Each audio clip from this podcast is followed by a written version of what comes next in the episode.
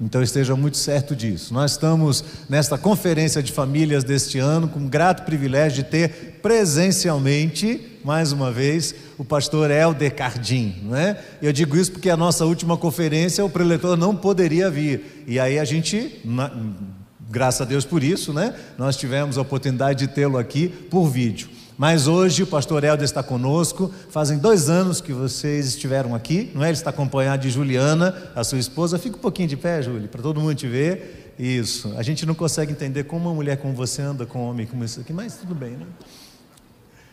É, nós temos o privilégio de recebê-los. Há dois anos estiveram aqui. Ele é chanceler da organização Palavra da Vida e já foi, ainda é um dos diretores da, da, do seminário Palavra da Vida, não é? E tem uma responsabilidade muito grande. Eu não sei se você sabe disso, mas eu estava contando pelo menos oito dos nossos obreiros, e é importante saber que nós temos aqui junto conosco também na internet várias das nossas congregações e extensões. Então, os irmãos lá de Torrinha, de Ilha Grande, de Barcelos do Sul, de Massacará, de Simões Filho, que onde mais? Me ajuda aí, Cléo. É de. Hã? Lagoa Seca, onde mais?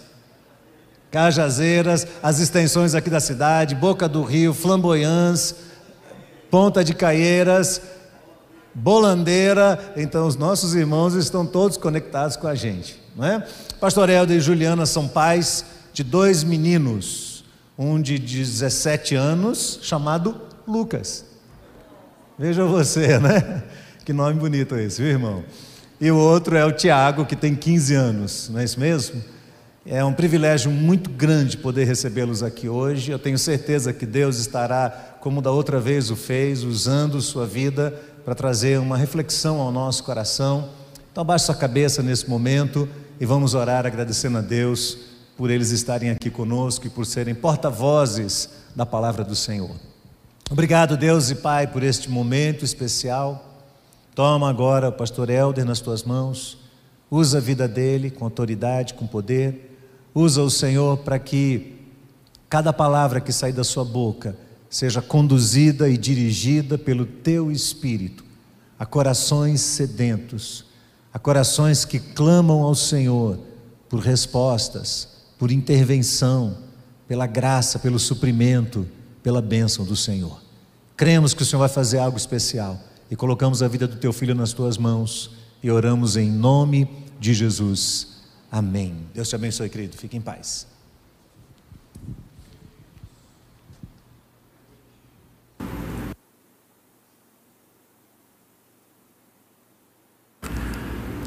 Agora, agora sim, boa noite a todos. Certamente privilégio poder voltar aqui para Salvador, para IBAN, depois de dois anos, e compartilhar um pouquinho mais da palavra de Deus sobre esse tema tão desafiador para nós nos tempos de hoje, que é lidar com famílias modernas. Nas conversas com o pastor Abraão, nas preocupações dele com esse tema, detalhando um pouquinho mais para mim, na tentativa de direcionar biblicamente três estudos que teremos ao longo desse final de semana, é, estudando um pouquinho a, a própria história da família e a história do cristianismo, nós percebemos que a família sempre passou por dificuldades características do seu tempo. O nosso tema é Modern Families, famílias modernas. Inclusive tem um seriado com esse nome. Existem vários seriados da Netflix, a Amazon, ou mesmo as nossas novelas brasileiras que não ficam apenas no Brasil, acabam circulando todo o mundo, né? retratam realidades específicas, desafios específicos da família naquele momento em que a novela ou o seriado, os filmes são gravados. E do ponto de vista bíblico, do ponto de vista teológico, a família sempre enfrentou dificuldades ou desafios para vivenciar a sua realidade bíblica. Nunca houve um período da história em que foi fácil ser família segundo a perspectiva bíblica. Cada época, cada geração, cada contexto, cada realidade trouxe características, desafios, lutas, privações ou tensões específicas para o ser família segundo o propósito de Deus. E de algumas décadas para cá, existem algumas afrontas à fé cristã como um todo não apenas a família, mas a fé cristã como um todo, que tem tornado a sociedade cada vez mais hostil ao cristianismo e, portanto, as, as características que identificam o cristianismo ou distanciam ou, ou, distinguem o cristianismo de tantas outras cosmovisões que nós temos mundo afora. E quando nós pensamos em cristianismo, a gente não está pensando simplesmente em um ajuntamento de pessoas ou em uma religião. Nós estamos pensando numa cosmovisão, a maneira como nós enxergamos o mundo, a maneira como nós interagimos com a sociedade, a maneira como nós vivemos família. O ser família, do ponto de vista bíblico, nada mais é do que a experimentação prática e vivencial no contexto do lar dos princípios teológicos, dos princípios bíblicos. Por essa causa, a família sempre enfrentará dificuldades na cultura, na sociedade, onde quer que esteja. Mas de algumas décadas para cá, nós temos experimentado alguns ataques à família que certamente distinguem o nosso período, agora século 21, de tantos outros que vivenciaram esse momento, famílias que vivenciaram a própria igreja e o cristianismo em séculos passados. Você pode pesquisar um pouquinho mais isso na internet ou literatura, eventualmente vídeos no YouTube sobre o tal do marxismo cultural.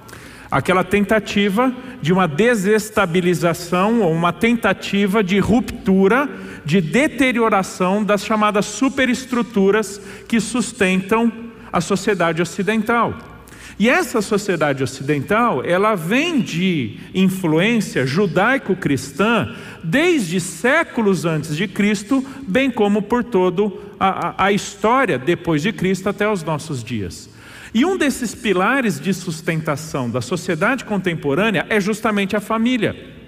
E por causa disso, o ataque à família é fundamental, não apenas para a redefinição de masculino e feminino, a, a, a redefinição de marido e esposa, homem e mulher, de família, senão da própria composição da sociedade em geral. É por isso que, a semana passada, a academia que sustenta ali, a academia que lida com o Oscar, o Oscar lá do cinema, né? a academia da, da, da, cinematográfica que avalia os filmes e vota naqueles que são os melhores, definiu quatro critérios fundamentais para que um filme passe a concorrer como o melhor filme, então ganhe o Oscar de melhor filme a partir de 2022 em diante. E um desses pilares, ou uma dessas dessas exigências para concorrer ao, ao Oscar de melhor filme passa pela diversidade de retrato da composição da sociedade em termos sexuais em termos familiares. Não é por acaso que cada vez mais teremos o retrato da figura da família composta não apenas por um homem e uma mulher, não apenas por um, duas pessoas, se não talvez por várias pessoas e algumas delas do mesmo sexo. Esses são os desafios do nosso tempo. Então, a deterioração do conceito bíblico de família é fundamental para os ideais de uma sociedade que se voltará cada vez mais contra Deus. E na sequência que eu quero trabalhar com vocês nesse final de semana, eu quero começar hoje pelo, pelo tema que eu julgo ser um dos mais fundamentais. Como é que nós vivemos a realidade do casamento do ponto de vista cristão?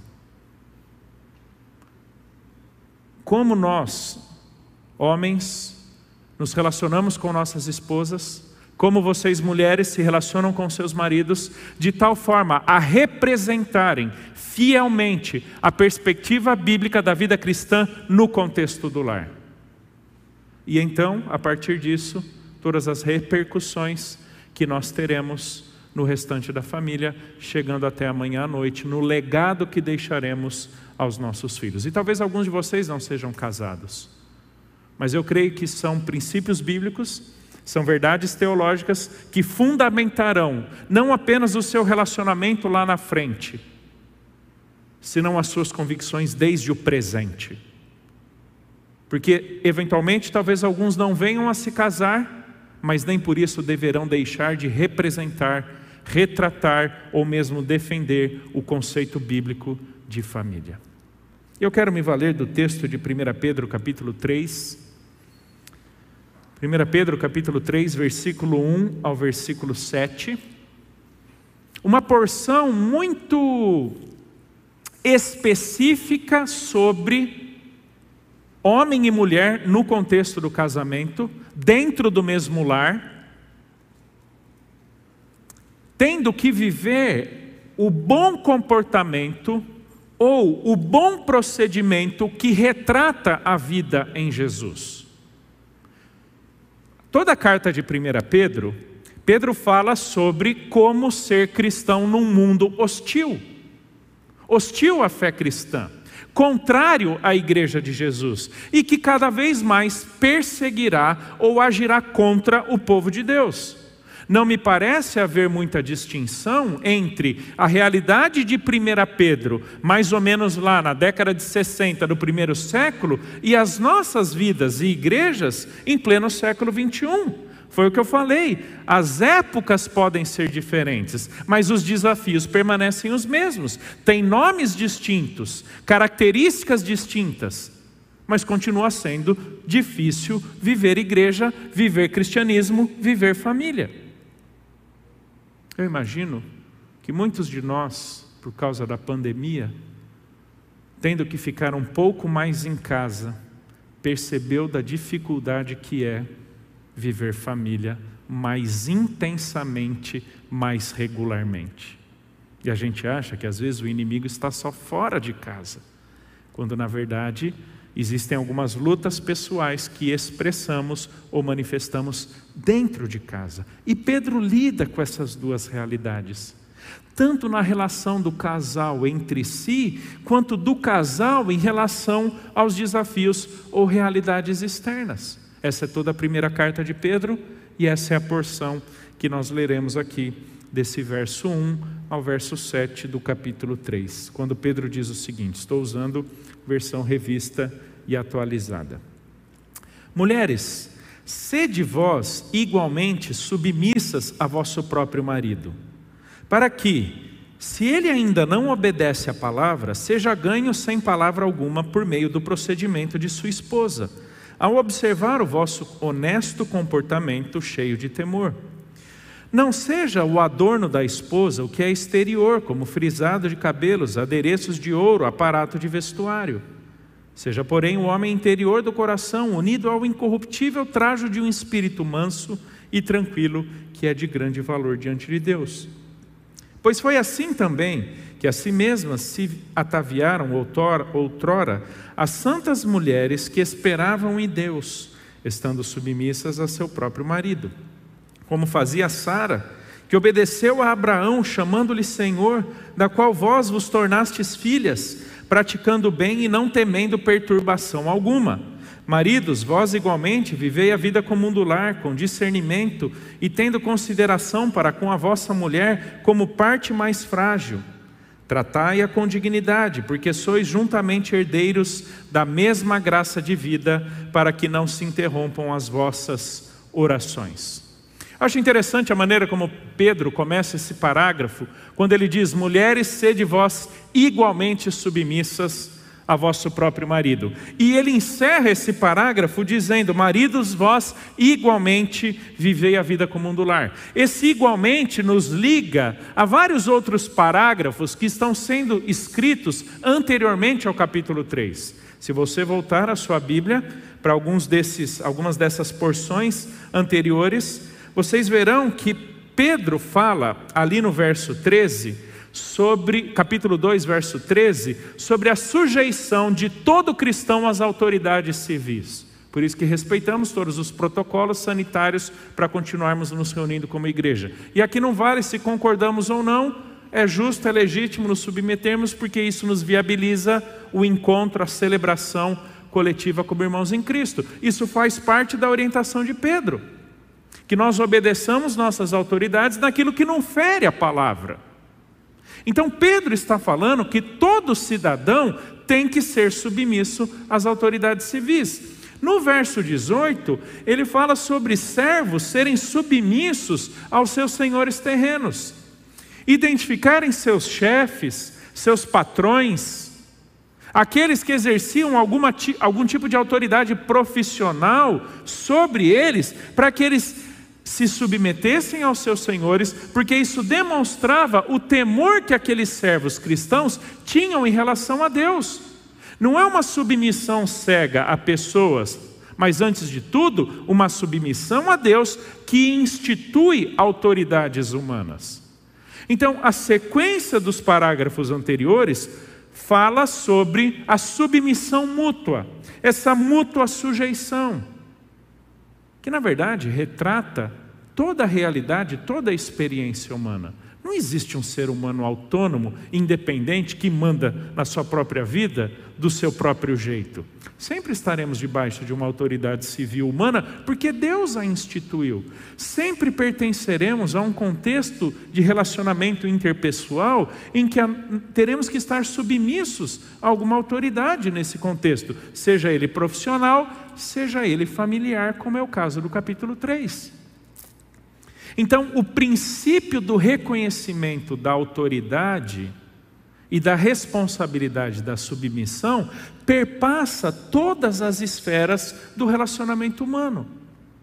Mas é interessante ver que, na medida que nós não reconhecemos autoridades superiores, isso é manifesto de diversas formas, nas perspectivas mais baderneiras, anárquicas, e de insurreição ao longo da história, seja numa universidade, seja num protesto na rua, ou de um governo abusador que impõe-se sobre outro, o não reconhecimento dessas esferas de autoridade faz com que não vivamos isso também na família.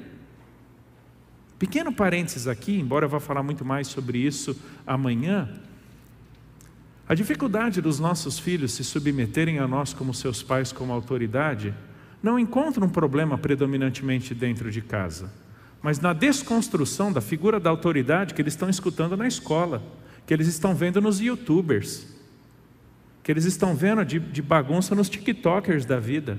E, portanto, eles trazem para casa o desrespeito ou o não reconhecimento de autoridades instituídas sobre eles, eles trazem de fora para dentro. E era o que estava acontecendo no contexto de Pedro.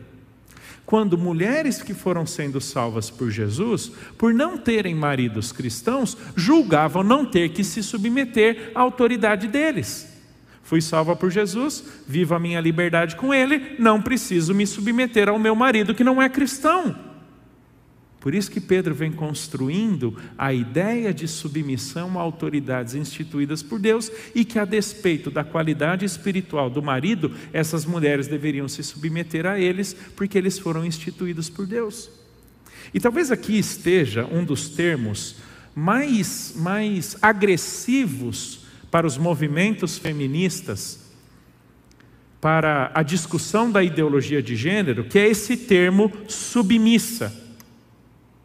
A gente vem desde a segunda, final da Segunda Guerra Mundial, já alguns movimentos incipientes anteriores, mas principalmente pós Segunda Guerra Mundial, toda uma discussão do feminismo que encontra algum respaldo, especialmente ah, na, na, na, na literatura francesa, na discussão sociológica francesa, de que a mulher ela deveria se voltar contra a figura do masculino não se achando como o chamado segundo sexo. E que, na verdade, o valor, a importância dela estava na capacidade de ser exatamente como o homem, ou até superior ou melhor do que ele. Essa é a ideia básica do feminismo. E o feminismo tem várias vertentes, não é meu propósito lidar com esses, essas vertentes aqui.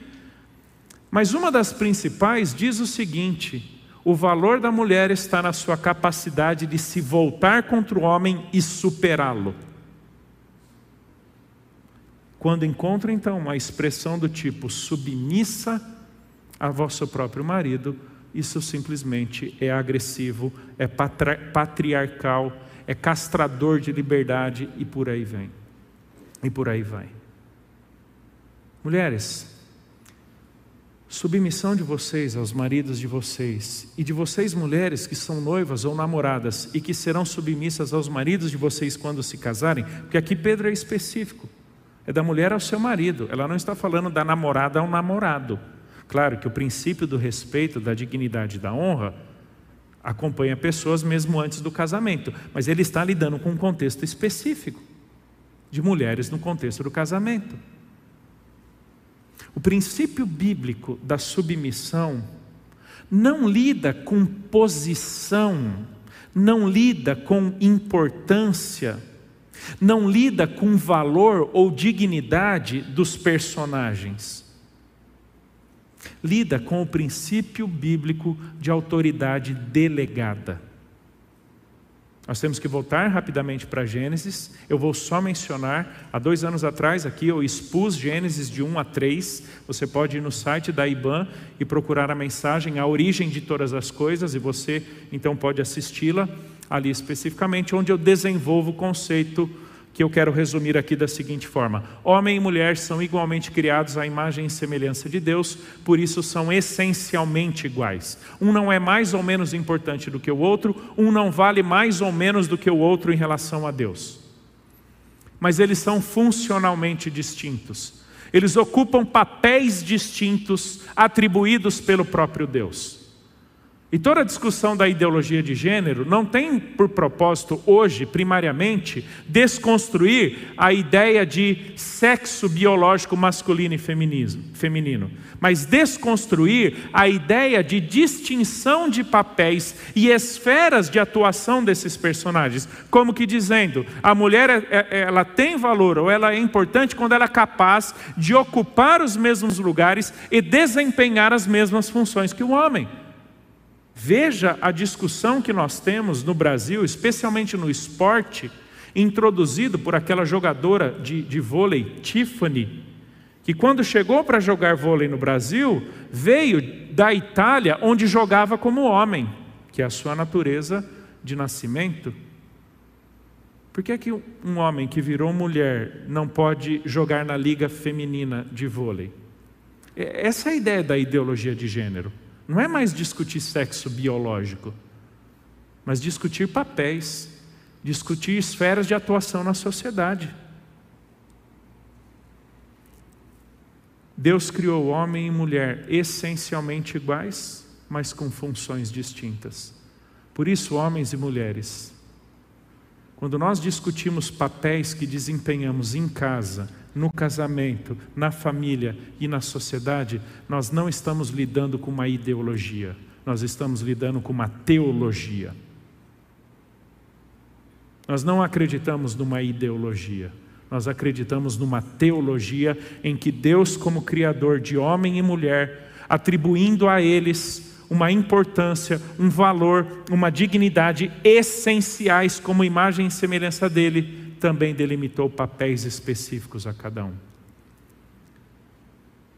Por isso nós experimentamos do que Deus tem para nós como casal, como família, na medida em que acreditamos no que Deus diz sobre nós. Pais, aqui está um dos maiores desafios que nós temos em relação aos nossos filhos. Ensinar o que Deus diz sobre eles como homens e como mulheres. E eu falo isso porque atualmente eu e a Juliana temos acompanhado vários, vários, vários jovens casais e parece que a cada 15 dias surge um novo casal, um novo jovem casal para acompanharmos, em que papéis da maternidade estão sendo confundidos com o da paternidade e vice-versa. Da amamentação, acreditem, da amamentação a provisão espiritual do lar. Há uma confusão hoje tão absurda dos coaches de amamentação, dos coaches de casamento, dos coaches de relacionamento, dos coaches de, de empoderamento feminino e por aí vai, que em casais jovens cristãos, um já não sabe mais o que cabe ao outro em relação ao cuidado de um bebê. Eu não estou falando que homens não devam trocar fraldas. Esse não é o ponto. Isso é a coisa mais fácil que tem. Mas é o que cabe a cada um dos personagens em relação a mulheres assumirem funções e papéis de mulheres. A gente vive a discussão da chamada heteronormatividade. A gente vive a discussão se mulheres, porque têm úteros, devem ou não ter filhos. Isso é ilógico. Ilógico. Porque Deus assim proveu as mulheres para que por meio delas haja perpetuação, não de uma raça apenas, não uma, uma multiplicação numérica, mas pessoas por meio das quais Deus venha a ser glorificado a sua imagem venha a ser representada. E esse é meu tema manhã pela manhã. Nós não estamos discutindo ideologia, nós estamos discutindo teologia. E Deus foi quem disse que Eva se submeteria ao seu marido. Lembra que eu falei há dois anos atrás que, pela terminologia bíblica de Gênesis, não faz nenhum sentido a ideia de que, de que atrás de um grande homem há sempre uma grande mulher porque isso não é bíblico. A terminologia bíblica é que Deus colocou ao lado do homem a sua esposa, para que eles conjuntamente, de uma forma complementar, de cooperação, cumpram o propósito de Deus. Não é na frente, não é atrás, não é em cima, não é embaixo, é ao lado. E a Bíblia retrata a figura e o papel da mulher com uma extrema de uma dignidade. A não aceitação disso é que produz uma sociedade pervertida e famílias disfuncionais. Se você crê em Deus e que, que, e que aquilo que Deus diz é sempre verdade e sempre o melhor, acredite, aquilo que Ele fundamenta nos protege. E por mais difícil que talvez seja pensar numa sociedade feminista como a nossa, mulheres, a submissão de vocês aos seus maridos protege vocês de coisas para as quais Deus não quer que vocês lidem, não é porque vocês não sejam capazes, a gente não está discutindo capacidade. Mulheres se submetem aos seus maridos não é porque elas são intelectualmente mais fracas, não é porque elas são emocionalmente instáveis. A propósito, parênteses, o que eu estou conhecendo de homem, mimimi, é um absurdo, é contra, presta atenção que eu vou dizer, é contra a composição físico-química do homem, é contra. Mulheres, vocês querem estar do lado de um fraco mimimi ou de um macho? Eu não estou falando ogro, tá? Embora eu concorde com a minha irmã de que tem que casar com ogro. A moda antiga aí, né? É, é? Vocês querem estar com alguém que tenha presença, não é? que, que, que, saiba o que tem que fazer da vida, que tenha postura, que tome a dianteira, não porque vocês não podem, não porque vocês não sejam capazes. Eu tenho conhecido mulheres muito mais emocionalmente estáveis do que homens. Então, o ponto não é capacidade, o ponto não é emoção, o ponto não é intelecto, o ponto é reconhecimento de a quem Deus deu a responsabilidade primária e quem por ela prestará contas diante de Deus. Então a submissão dá a vocês a oportunidade de cumprirem um papel lindo, específico no propósito de Deus, que não é o mesmo do homem. Isso não o torna melhor do que vocês. O problema é que no nosso no nosso sistema de entendimento de autoridade, a gente vem daquela cultura, manda quem pode, obedece quem tem juízo, não é verdade? Então a gente pensa que submissão é um segundo escalão de autoridade que tem que obedecer tudo aquilo que o outro diz. E talvez alguns interpretem isso no verso 6, quando diz o seguinte: ah, finalzinho do 5, do, do, cinco, né? Estando submissas a, vosso, a seu próprio marido, como fazia Sara que obedeceu a Abraão. E aí eu já encontrei diversos homens casados e namorados, dizendo que as suas esposas deveriam obedecê-los. Preste atenção que a palavra obede obedecer, nesse contexto, significa o reconhecimento da autoridade do seu marido e acompanhá-lo no seu direcionamento de liderança. Não é a mesma obediência, preste atenção, não é a mesma obediência que temos em relação a Deus, tá bom? Não é esse o conceito que a Juliana tem que me obedecer do jeito que nós dois devemos obedecer a Deus cegamente. É a compreensão de que ela se sujeita àquilo que Deus disse como responsabilidade do casal, da família e pela minha liderança, ela então se coloca comigo em busca desse propósito ou desse alvo. Não é uma obediência cega, não é uma obediência irrestrita, é naquilo que diz respeito às coisas de Deus. É esse colocar-se por debaixo, que é o conceito mais básico da obediência. Reconhecimento da verdade que está sendo dita e, portanto, da importância que eu me submeta e pratique aquilo. Não é manda quem pode, obedece quem tem juízo. Nós não vivemos um quartel lá em casa onde eu sou o 01 e a Juliana é o 02. Não. Nem é assim que Deus nos enxerga. Gosto de retratar a submissão da seguinte forma, pelo próprio conceito ali de Paulo em Efésios capítulo 5 quando ele diz do jeito que a igreja está submissa a Cristo, porque Cristo deu a própria vida pela igreja, a fim de apresentá-la da melhor forma possível diante de Deus, na volta de Cristo Jesus, o noivo e a noiva. Assim, as esposas devem estar submissas ao marido, porque a submissão protege, ela resguarda de coisas que não dizem respeito a ela. Como, por exemplo, vocês bem conhecem aqui em Salvador, Talvez não tanto aqui em algumas das praias de Salvador, mas talvez em outros lugares, onde o mar é um pouco mais revoltado e vira e mexe tem a ressaca, aquela tentativa do mar invadir a cidade, a, a, a beira-mar ali, a, a, a avenida litorânea, onde nós temos alguns muros de contenção. Aqueles muros de contenção, eles servem para absorverem o impacto do mar em ressaca e não permitirem que ele avance até a cidade. Mulheres, quando seus maridos exercem a, a liderança bíblica, isso protege de vocês de não terem que tomar pancadas para, para as quais Deus não criou vocês. E homens, aqui tem o igualmente, né? Verso 7. Maridos, vós igualmente vivei a vida comum do lar. Preste atenção que viver a vida comum do lar não é simplesmente ajudar a limpar a casa ou lavar uma louça de vez em quando. Embora eu brinque que quando eu e a Juliana nos casamos, primeira vez que eu fui lavar a louça, eu quebrei três, quatro pratos e ela disse: Helder, pode deixar, não precisa mais lavar. E pelos últimos 22 anos nunca mais lavei a louça. Então fica a dica aí.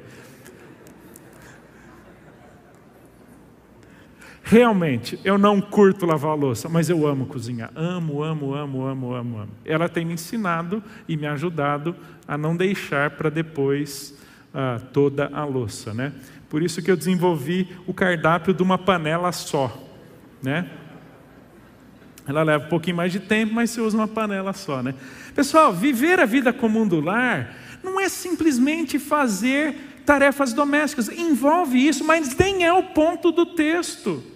Viver a vida comum do lar é entender a dinâmica do casamento, a dinâmica da família e então assumir a sua autoridade e responsabilidade no pastoreio e cuidado da sua esposa. Esse é o ponto de Pedro. Isso aqui é papel de homem. Eu não estou dizendo que mulheres, esposas, não possam chamar seus maridos à oração, ao estudo bíblico, ou exortá-los biblicamente. Essa não é a questão, mas há um sobre quem recai essa responsabilidade primária e de, que, e de quem Deus cobrará: homens. Deus nos criou para a liderança, e isso não nos torna melhores que nossas esposas, na medida que nós as, nós as entendemos como nossas companheiras e cooperadoras no mesmo propósito, e entendemos que devemos pastoreá-las do jeito que Cristo pastoreia a igreja. Você entendeu que Paulo, quando fala no texto que nós lemos no início do culto, em Efésios 5, você entendeu que Paulo pega pesado quando ele diz que maridos devem amar as esposas do jeito que Cristo amou a igreja? Você entendeu quem é o padrão nosso, homens? Nosso padrão não é, não é nosso pai, não é nossa mãe. O nosso padrão não é o pastor ou o líder de casal, não é. O nosso padrão é ninguém menos que Cristo Jesus e o que ele fez pela igreja. Então, quando eu entendo quem é Jesus para a igreja, eu entendo que viver a vida comum do lar é prover a minha casa, a minha família, o meu casamento de tal forma a estar espiritualmente estável e bem pastoreada, emocionalmente estável e bem pastoreada. Homens, homens, criem seus filhos, homens, para isso. Não é para que sejam coronéis da casa, nada contra coronéis, mas não em casa, mas que estejam dispostos a dar de si mesmos para o pastoreio das suas esposas e filhos. Isso é viver a vida comum do lar. Presença, vivência das dificuldades, dos dilemas. Não em todos os contextos, mas em alguns deles, como por exemplo, ah, lares onde as esposas não trabalham fora, ficam predominantemente em casa, e que às vezes o marido chega cansado ao final do dia, e a última coisa que ele quer saber é o quê? Problema dos filhos, problemas da casa. Está errado, irmãos. Está totalmente errado. Viver a vida comum do lar não é delegar responsabilidades, é assumir aquelas que cabe a cada um dos personagens. Agora, também não é a mulher fazer uma listinha ali de dedo duro para quando o homem, o pai chega em casa, ó, é isso aqui que você tem que lidar com os seus filhos. Não. Os dois cooperarem um com o outro na educação dos filhos. Homens, vós igualmente vivei a vida com o mundo lar, com discernimento. Interessante essa expressão com discernimento, porque ela significa literalmente é, reconhecendo aquilo que foi dito sobre casamento e família.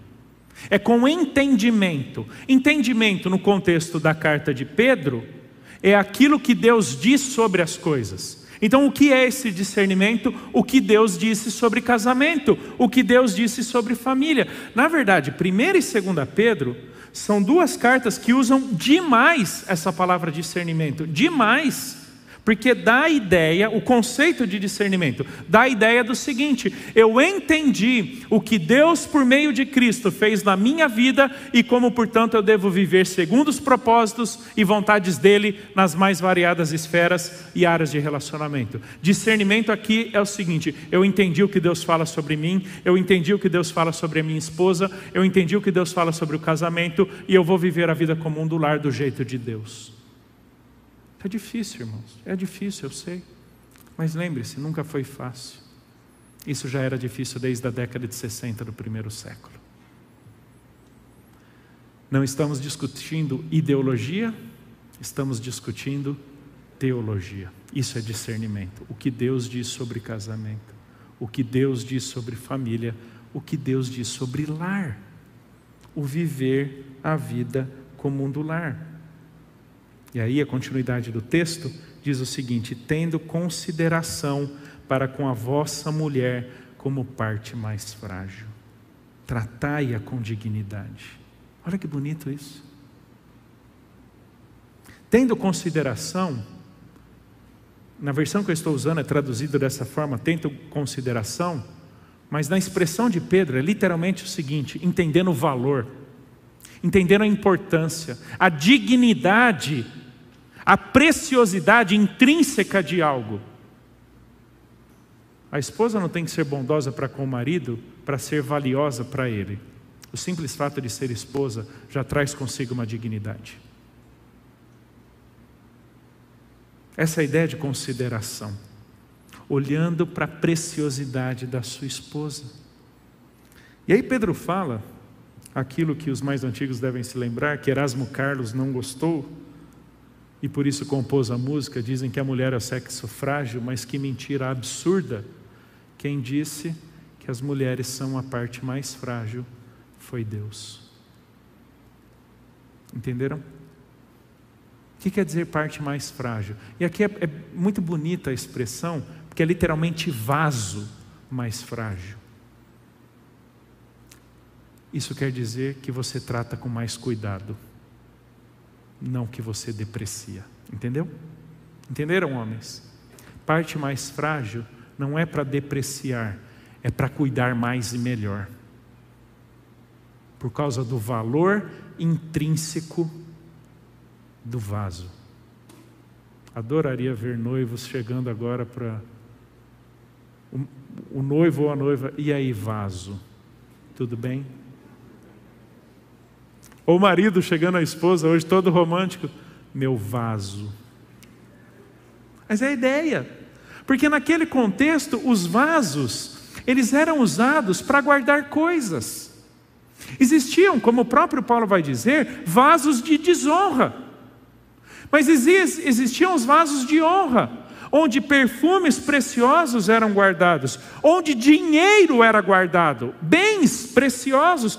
Pedro está dizendo: reconheça o valor, a importância, a dignidade, a preciosidade dessa pessoa com quem você está e trate-a da melhor forma possível.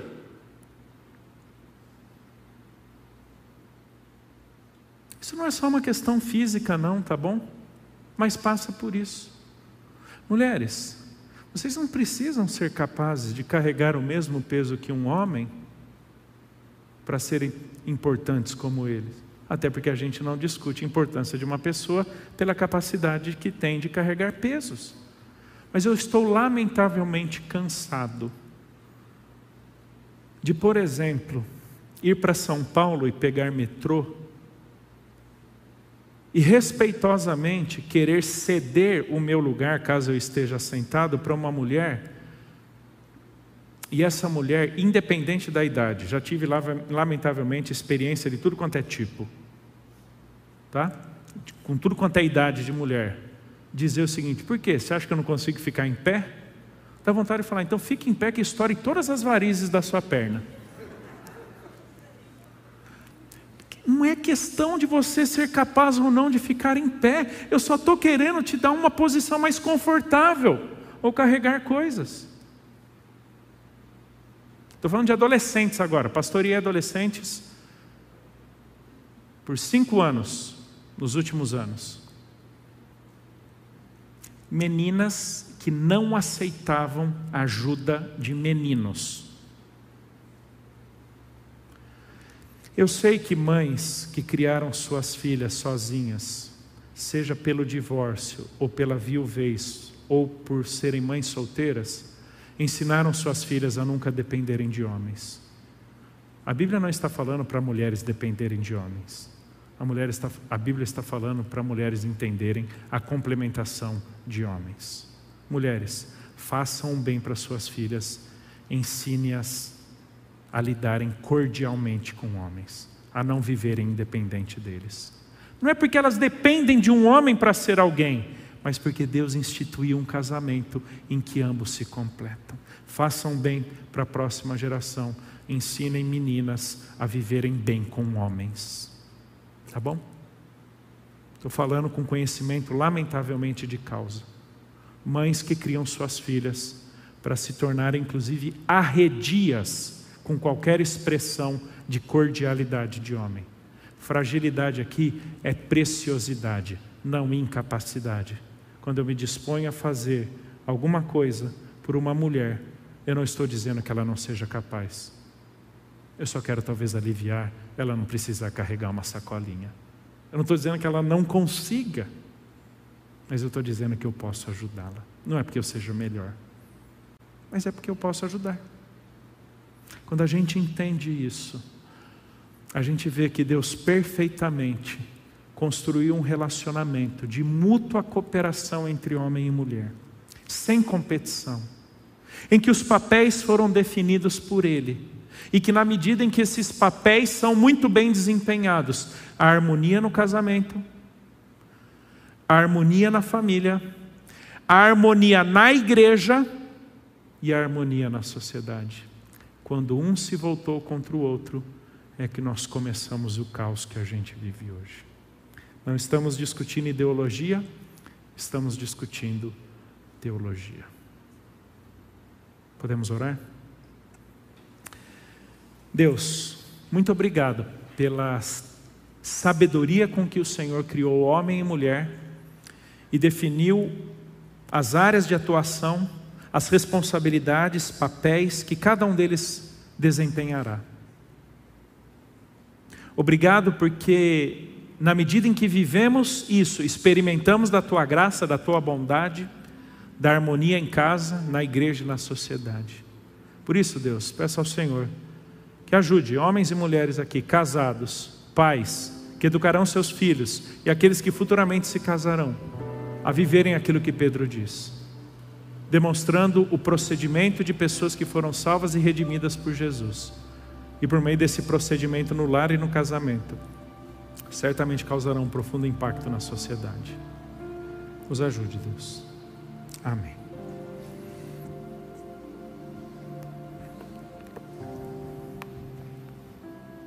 Obrigado, pastor Helder. Amém, irmãos? Quando ele estava pregando, Dan, chega aqui um pouquinho. É, me veio um cântico à mente. Não sei se a gente vai conseguir, os meninos não ensaiaram, mas eu vou pegar Daniel de surpresa aqui.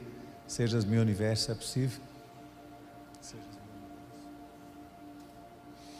É, enquanto ele estava pregando, eu estava pensando nisso tudo, imaginando como é difícil para uma sociedade tão avessa à Bíblia, ao Evangelho, compreender um, conceitos como estes.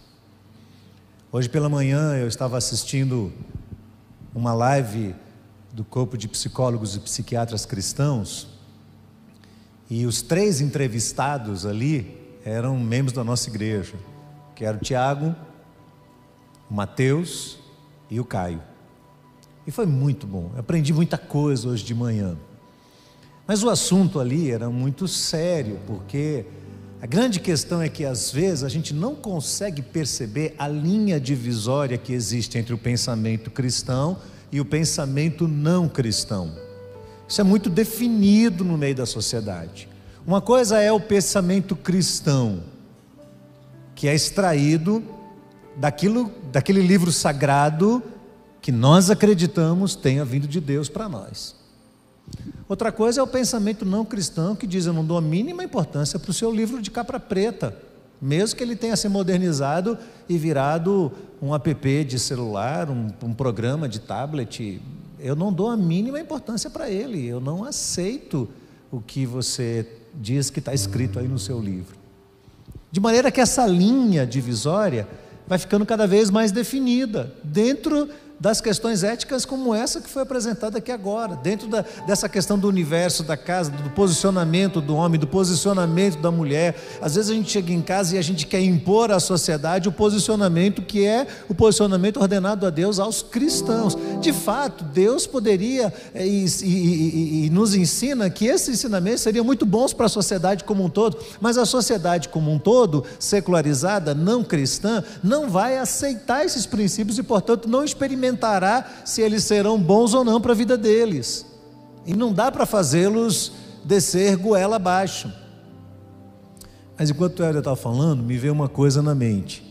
Eu visualizei assim a sociedade não, a sociedade cristã e a sociedade não cristã e uma linha no meio. Acontece que a linha divisória não é retinha. Ela é assim, ó. Com isso eu quero dizer para você que não é fácil a gente trabalhar conceitos desse quando a gente muitas vezes não está totalmente do lado que deveríamos estar.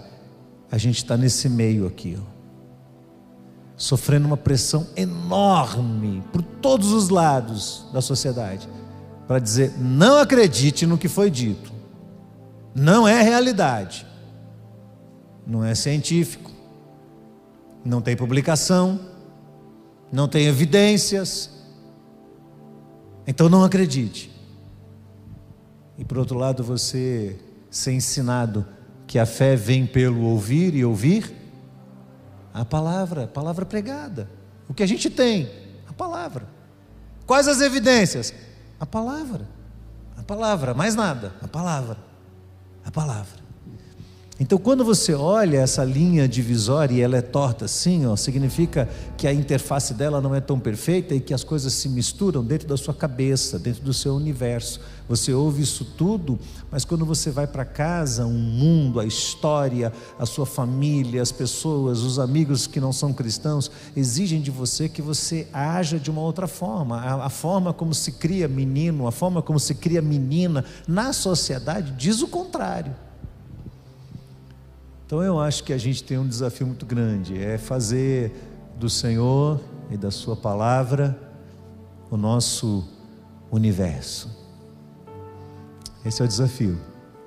E se eu puder deixar um desafio hoje, diante da palavra que foi tão bem explanada aqui, eu queria que você dissesse para o Senhor: Senhor, que a tua palavra, que a tua vida, que a tua presença, que a tua graça seja o meu universo, seja a estrada que eu caminho, seja o mundo em que eu conviva, seja a expressão mais forte que bate dentro do meu coração. Se você entende isso, eu queria te convidar a cantar esse cântico de pé. Só se você entende isso, cantar de pé como uma oração, dizendo para Deus: Senhor, que tudo que eu tenho, tudo que eu sinto, cada um dos meus pensamentos, sejam dedicados ao Senhor. Vamos lá? Que sejas meu universo. Não quero dar-te só um pouco do meu tempo. Não quero dar-te um dia apenas da semana. Que sejas meu universo. Não quero dar-te as palavras como gotas. Quero que saia um dilúvio de bênçãos da minha boca, que sejas meu universo, que sejas tudo o que sinto e o que penso. Que de manhã seja o primeiro pensamento e a luz em minha janela que sejas meu universo, que enchas cada um dos meus pensamentos, que a tua presença e o teu poder sejam alimento. Jesus, esse é o meu desejo, que sejas meu universo não quero dar-te só uma parte dos meus anos. Te quero dono do meu tempo e dos meus planos. Que sejas meu universo. Não quero a minha vontade, quero agradar-te. E cada sonho que há em mim quero entregar-te, que sejas meu universo, que sejas tudo o que sinto e que de manhã seja o primeiro pensamento e a luz em minha janela, que sejas meu universo que enches cada um dos meus pensamentos. Que a tua presença e o teu poder sejam alimento. Jesus, esse é o meu desejo. Que sejas meu universo. Amém. Amém. Senhor, nós consagramos ao Senhor a nossa vida, o nosso coração. Nós queremos que essa música seja uma realidade na nossa experiência vivida diante do Senhor. E nós sabemos que amar a tua palavra, entender, aceitar, obedecer, no meio de uma sociedade tão avessa a ela, é um desafio para nós. Mas ao mesmo tempo nós sabemos que a tua palavra é o alimento da nossa alma. Nós sabemos que a tua palavra é luz do nosso caminho. Cremos nela, Senhor renovamos diante do Senhor a nossa confiança, porque quando a tua palavra nos apresenta aquilo que a sociedade chama de absurdo, aquilo que a sociedade chamará de loucura, para nós não seja, será loucura, para nós será o poder de Deus. Abençoa-nos, ó Deus, nesta noite. Obrigado pelo que foi pregado ao nosso coração. Ajuda-nos a viver de maneira tão intensa, tão profunda a tua palavra Que mesmo que a sociedade traga novos conceitos e nós sejamos considerados como retrógrados, como pessoas antiquadas, isso não nos afete e o nosso coração se mantenha feliz de viver em confiança, em plenitude, o que a tua palavra nos desafia. Muito obrigado, Senhor. Muito obrigado por todos que estão nos ouvindo nesta conferência, aqui presentes, outros na internet. Guarda as famílias por trás de cada pessoa que está nos, nos ouvindo, Senhor. Que o teu poder possa alcançar aqueles que não são alcançados ainda pela tua verdade. Que nós sejamos santos e piedosos o suficiente para dar exemplo, como diz o texto, ainda que sem palavras, mas através do nosso exemplo de vida. Guarda o teu povo, Senhor, sob o teu cuidado, tua bênção e tua paz, em nome de Jesus. Amém. Amém, irmãos. Amém. Glória a Deus. Amanhã, nove da manhã, nós vamos estar aqui. Teremos o culto nove da manhã. Será reproduzido novamente dez e quarenta e cinco e 18h30 estaremos aqui novamente. São mensagens diferentes. Se você está aqui hoje, ligue lá amanhã, entre no canal, Participe 9 da manhã ou 10 e 45 será a mesma mensagem nos dois horários da manhã e será outra mensagem no horário da noite. Olha que benção, não é? Temos um só espaço, mas temos agora uma ferramenta à nossa disposição. Então vamos aproveitar disso para aprender o máximo que puder. Obrigado, pastor Helder. Deus abençoe sua vida. Vamos em paz, queridos, em nome de Jesus. Até amanhã.